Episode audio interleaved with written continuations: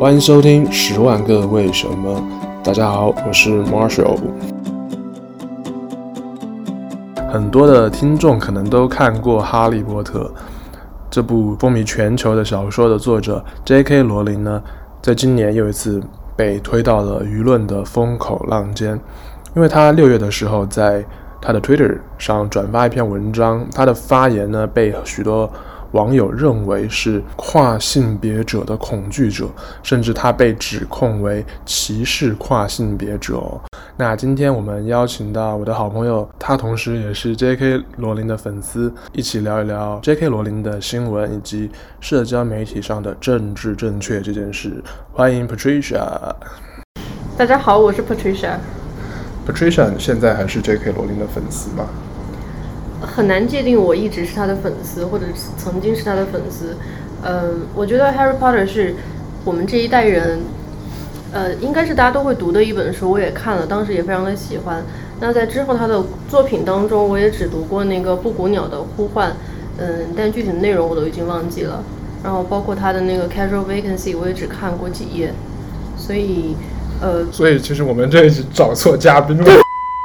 应该说是《哈利波特》的粉丝，《Harry Potter》很好看，呃，但是也仅限于在那一个阶段。然后，因为我觉得儿童文学或者是这一类的书还有很多写的非常好的作家，我目前也在看。嗯、呃，J.K. Rowling 他只是只是在那一个阶段吧。好的，那我们谢谢大家收听我们今天的节目。好的，再见。OK，那你有关注到他之前呃，就是受到的一些舆论上的？质疑或者说网友的一些批判吗？有稍微看看了一下，我觉得两边我都比较能够理解。J.K. Rowling 他自己的观点，我大概也能够理解他为什么会这么说。呃，但是做他们，嗯，但是做但是 transgender 这个，嗯，他们这个族群所提出来的质疑，我也能够理解。你身边有跨性别者吗？没有。嗯，我有感觉我自己的，嗯。我的病人里可能有，但是我都不敢确定。当然，因为在医学上界定的，我们国内哈 transgender 它有一些，譬如说是因为呃它的表型是女性，但是其实染色体是男性，就是 XY 的。那这一类人的话呢，我我其实不是非常清楚他们是不是 transgender，但是他们自身可能他们的社会认知上他们是女性，但是实际上他们的生殖器是男性，有这样的呃病人存在。啊，因为忘了介绍，就是说，Patricia 她其实她本质是一个医生。像国内的话，跨性别的手术是合法的吗？是有医院在做的吗？我觉得应该是不合法，但是我没有讨想过这个问题，因为这个涉及的方方面面太多了，包括社会性的东西，包括伦理性的东西。因为在做这期节目，我搜了一下，我在那个知乎上看到有、嗯、有一个数据，他说中国有四十万的人是想做这个手术的，嗯、我就不知道这个这个数据是哪里来的，但是某种程度上我还蛮蛮讶异的。四十万，我觉得国内和国外应该都差不多吧。如果以这个比例而言，我觉得四十万会不会有点少？少了，我觉得是少了。实际上，去除一个性器官，在不管是在哪个哪哪一个科室都是非常非常敏感的一个问题，因为像譬如说女性，她就涉及到她以后还能不能生育，嗯，所以一般来说，包括就是疾病性的，我们都是非常非常谨慎的。好，那来来回到这个 J.K. 罗琳本身啊，就是说他转述了一篇文章，然后那个篇文章呢，他有一点点开玩笑的口吻，就是说。哎，其实以前是有一个词形容这部分人的啊，就是女性啊。嗯嗯、那为什么现在不能称她们为女性？所以就会被一些人指控，就说他其实是不尊重跨性别族群的。我觉得他纯粹就是在根据，嗯、呃，本身我们人体构造上的生理性别来判断，也是对的呀。那女性在胚胎时期，你你最后分裂成了一个 X X X。那最后你就是会来月经啊，当然除了一些病变之外哈，就是会来月经啊。这部分人在以往的当中就是称为女性，而不是根据你的生理性别什么的来判定的，它只是根据一个，呃，不是根据心理性别来判定，它就是根据一个生理性别。所以我觉得他本身在说这一部分的时候，也有他自己的道理。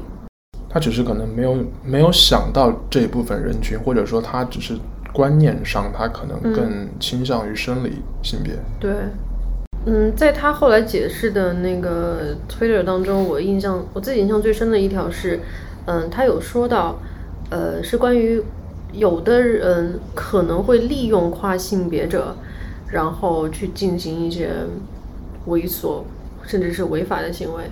譬如说，他当时说了一个好像是厕所的一个问题。譬如说，这个男的，他他不管生理还是心理性别，他都是一个男的，但是他把自己伪装成他说我是一个跨性别者，他觉得他自己就是一个女性了，所以他就去女性的厕所里。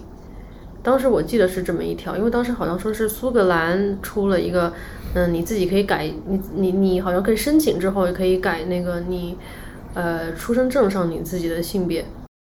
LGBT 这个团体，他也做出了相应的回应。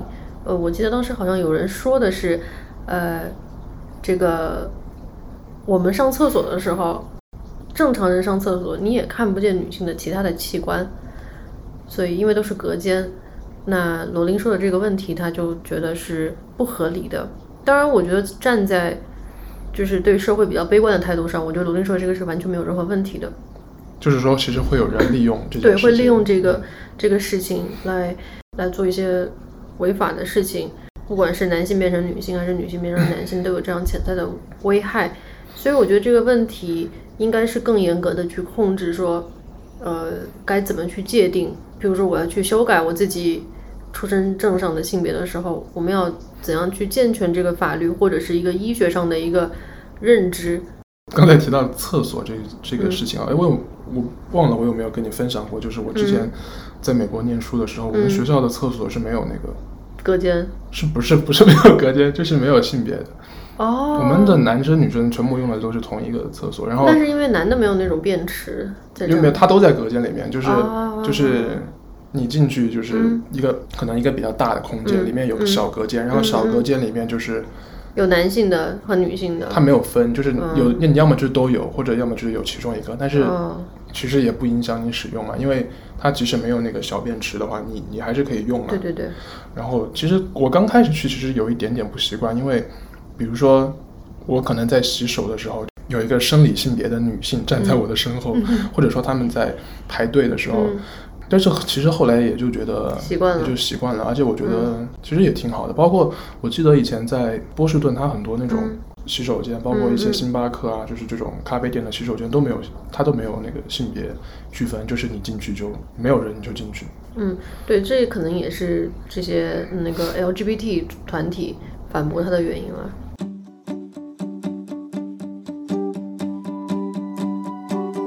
然后，其实 J.K. 罗琳的事件并没有得到平息，就是说，在《哈利波特》系列完结之后，他又开始去创作另一部系列的侦探小说。嗯哼，那我不知道你有没有看过哪一本？就是他之后创作的侦探小说。我有看过那个《布谷鸟的呼唤》，嗯，然后那个好像叫的 Trouble Trouble Blood，我有买，但是还没有到。那你应该也不是假粉丝吧？就是还是应该算真粉丝。因为我我看的书挺多的。对对对，所以这也是这一集邀请到你来跟我们讨论 平权议题。就是，J.K. 罗琳他在他的这本新书呃《Troubled Blood》当中，他有一个犯人，一个嫌疑犯，他的设定就是说他是一个喜欢穿女装去作案的一位顺性别男性杀人魔。这样的设定又让许多的粉丝和网友把他之前可能针对跨性别者的一些言论联系在一起，然后。就有人去认为说，J.K. 罗琳其实又开始污名化跨性别跨性别者。因为我没有看，所以我不好去判断。不过，如果他既然是一个顺性人，那他应该只是他自己行为和个性上他喜欢穿女性衣服而已。我我没有看过，所以我觉得没有办法去讨论这个问题。他其实他之前很受到 LGBT 人群的待见，就是很多人很支持他，嗯、因为比如说他。嗯他之前的设定还是他在推推特上有说，嗯，就是那个，呃，哈利波特里的那个校长，嗯嗯，他其实邓布利多，嗯，他其实是一个 gay，就是他的作品当中，他其实很愿意去呈现很多社会的多样，嗯，包容性，所以他曾经是很受到这些族群的，嗯，喜爱的，嗯，但是我觉得某种程度上，他很可怜的一点是，当他有一些行为被质疑的时候，他的很多的。言论会被放大，这个东西可能和他本身的认知范围可能各方面有关系。呃，我我我个人认为是你不能通过一首歌而觉得他是呃支持 LGBT 的，也不能因为他的一些言论来说他是反对 LGBT 的。但是如果以一个这么受爱戴的，就是这成这一代我们这一代人成长起来都是看他的书的人，受他影响非常大的一个人这样说话的话，呃，我觉得可能要呃更小心。可是就是我还蛮感慨，就是真的没有人跟他，嗯、不是说帮他，就是说对一个议题，他一定有正反两面嘛。嗯、但是我觉得现在的舆论环境，嗯、特别是涉及到很多的平权问题，嗯、好像、嗯、舆论环境是挺复杂的嘛。但是就像川普一样，他说啥都无所谓啊，反正他他就是 king of the world，就不要太 care，只要你你要敢发言，你就必须得承受这个自由言论带来的后果。就，我敢说，我也不怕你骂。所以，我们这一期的主题叫从讨论 J.K. 罗琳，然后变成 讨论川普为什么会被人攻击啊？算了，川普的事情我觉得聊不完，聊不完，人间迷惑行为。你之前有表示过，就是你觉得现在的、嗯、其实时尚圈也是有一点这种绝对绝对政治正确的诉求。对。就譬如说，呃，就是零七零八的那个，是零八还是零九的那个 Versace？那天我在看的时候，当然我我个人认为，就是呃，激进派是需要存在的。当然，我不是指的是过激的那种。像在前几年我看的时候，可能就会觉得那场秀不管怎么看它都是很美的。但是在看完的时候，就会觉得现在我在看，我就会觉得，哎，为什么没有亚裔？为什么没有呃那个非非裔的？对。我相信，如果目如果按现在来说，呃，整场秀都以白人女孩、高个白人女孩、金发碧眼为主题的话，这场秀应该是会被抨击到啊。不过我觉得现在不管是哪一个，就是 华裔，不管是哪个国家的，目前在国际，比如说 T 台上发展的都都挺多，比最开始我关注时尚圈的时候已经多很多了。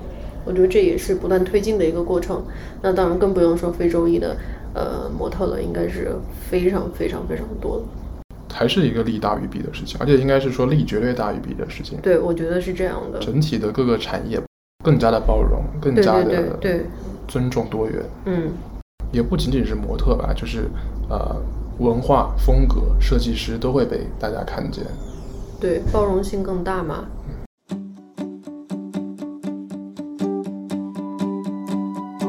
很想问，就是因为 Patricia 她很早就去美国了嘛，大概十五年前吧。Oh my god，太可怕了。Right，那个时候的美国社会其实可能跟现在还是有一些区别，就不管在种族或者说包容性上。你当时第一次去的时候是有什么感觉？嗯、呃，总体包容性是比较强的。嗯，我当时印象特别深，因为我我们住在那个。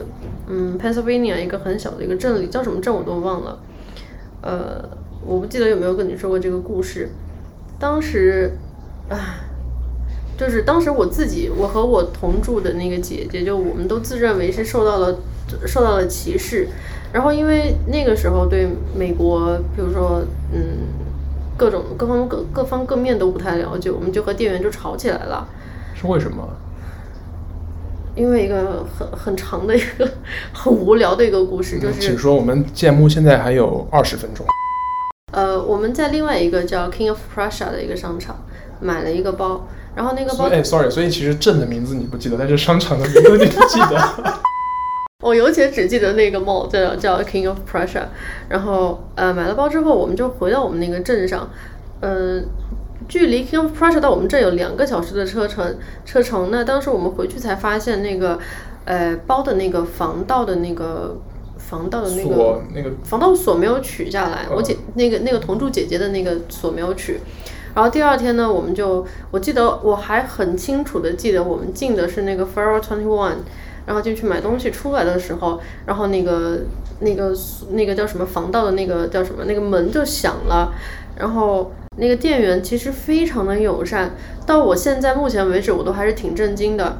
我们跟他解释了，我们说之前我们昨天在那个店里买那个包包防盗锁没有取下来，我们就跟他解释了，就说，呃，不是因为我们真的偷东西或者是怎么样，然后那个店员就很开朗，就相信了我们，就让我们走了。嗯，当时有两家店是这样情况，又有另外一家店我们进去之后，sorry，所以你们那个叫什么警报响了，然后你们还去逛别的店，然后 那个然后警报就一直响。第二家店我记得好像是 American Eagle，然后我们进去之后就马上就跟店员就说了，我们说我们这个包包没有把那个防盗锁没有取下来，我们怕万一一会儿出去警报响了，我们能不能先跟你们说一声？然后店员都非常非常的友善，就说 OK OK OK，然后我们就试了买了之后我们就走了，反正每进一家店他就响一次，然后最后我们俩就觉得也不太好啊这个样子。呃，我们就去同一个品牌，那这个品牌叫什么名字我倒是倒是忘了。然后我们到那个那个店里去，就跟他说，我们说，呃，这个防盗架能帮我们取一下？因为那个小票都在的。我们就说，之前昨天在隔壁买的，今天我们也没有来过你的店，肯定不是偷的或者巴拉巴拉就怎么样，我就跟他解释。那个店员，呃，很强势，他就说不行，肯定不行。他说他们的防盗锁的类型是不一样的，当然这个防盗锁可能是根据每一个帽它。嗯，定制的不一样或者怎么样，那个时候是不能理解，我们就理解是同一个品牌，为什么你们不能帮我们取？我们也拿出了相应的证呃那个证据，我们也解释了那个商场离我们特别的远，因为我们也是寄宿在别人家，嗯，也不可能再好意思叫别人送我们去了。反正店员当时也态度也很强硬，也态度也不是特别好。呃，最后我和姐姐就两个人火气就特别大。嗯，当然一般在火气大的时候。英文都会说的特别溜，就和他吵起来了。我也有这种感觉。然后他就跟我们说他要 call nine one one，然后我们就说你 call 啊，你 call 啊，你 call nine one one。所以你又被抓到？没有。然后那个店员可能也觉得我们年年龄也很小嘛，然后嗯，他也没有特别的恶意，他可能只是想警告我们一下。然后后来我觉得形势有那么不太对了，我就抓着那个姐姐，我说算了算了，我说咱们还是走吧。呃，然后那天我记印象特别特别深的是，那个时候是滨州时间，大概是下午四点钟。嗯，然后就特别委屈。我们俩出来之后，那个姐姐就把里面的那个那个拉链，就是装那个防盗锁那个拉链就剪掉了，因为嗯，反正我们俩都觉得受了委屈嘛。然后那个店员是确实是一个金头发的一个白人一个女性，很年轻，大概二十多岁的样子，我印象很深，也是很深。然后我们就觉得受到了一个歧视，但是。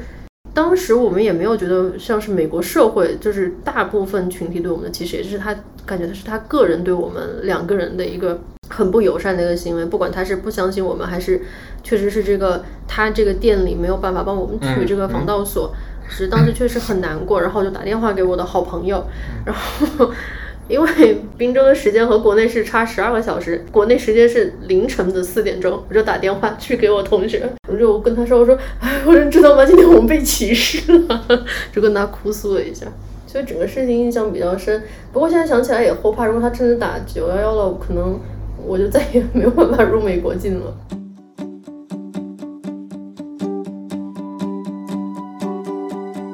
你们是住在靠近费城的一个？对对对。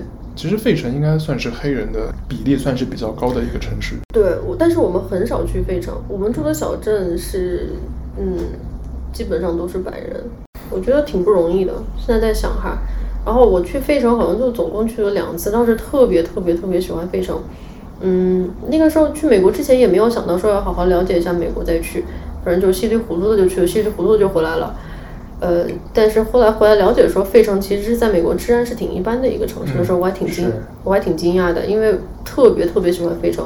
我去费城两次，好像就是去了 UPenn，嗯，我觉得 UPenn 特别特别的漂亮，嗯，然后书店也好看，哪儿都好看，哪儿哪儿都好，嗯，就是没考上，没有顺利的成为川普的校友。今天怎么一直在聊川普？嗯，因为我最近还挺 follow 他一一举一动的，太迷了。就是快乐的源泉。好，下期我们聊一下川普吧。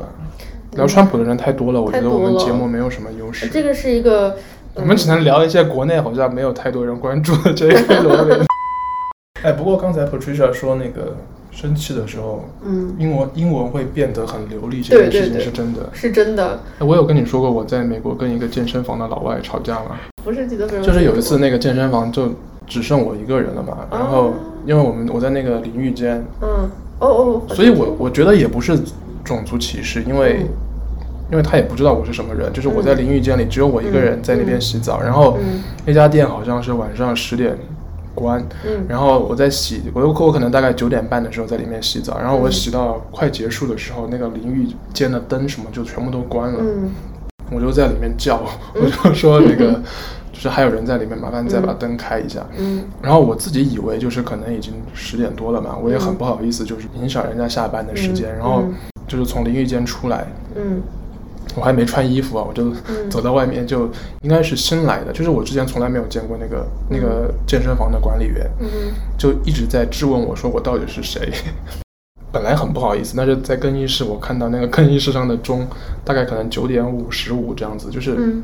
其实他们还没，还其实他们还没下班啊。嗯、那他为什么要关那个淋浴间的灯，嗯、而且还就是口气很差，就是一直在问说你是谁？嗯、然后我觉得因为是一个流浪的。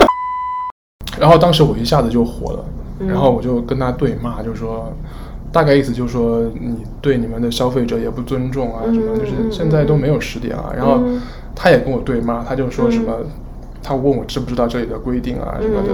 嗯反正就当时真的，当时生气就觉得英文好溜，就一直跟他对骂。嗯、然后关键是我也没穿衣服，大家骂到快吵了两三分钟吧，我就觉得有点冷，就算了。所以最终输的不是语气和英语，而是天气。你输给了一件上衣。有的要想要想把英语学好，脾气先要吵架，脾气要不好。对，但是我其实就我。经历这件事情，我倒不太觉得是种族歧视。嗯，而且，不过他可能，如果你是一个高大的白人男性，他可能就态度不会那么差，但他依依然可能会态度不好。我觉得可能会这样，有差别性。我不知道。然后，嗯、而且当时我没有很，后来没有很生气，是我觉得我吵架的时候发挥的还挺好的，就是 我觉得。比较好的一点是我跟他两个人都没有说脏话，呃、就是就是纯粹，他就一直在问我是谁。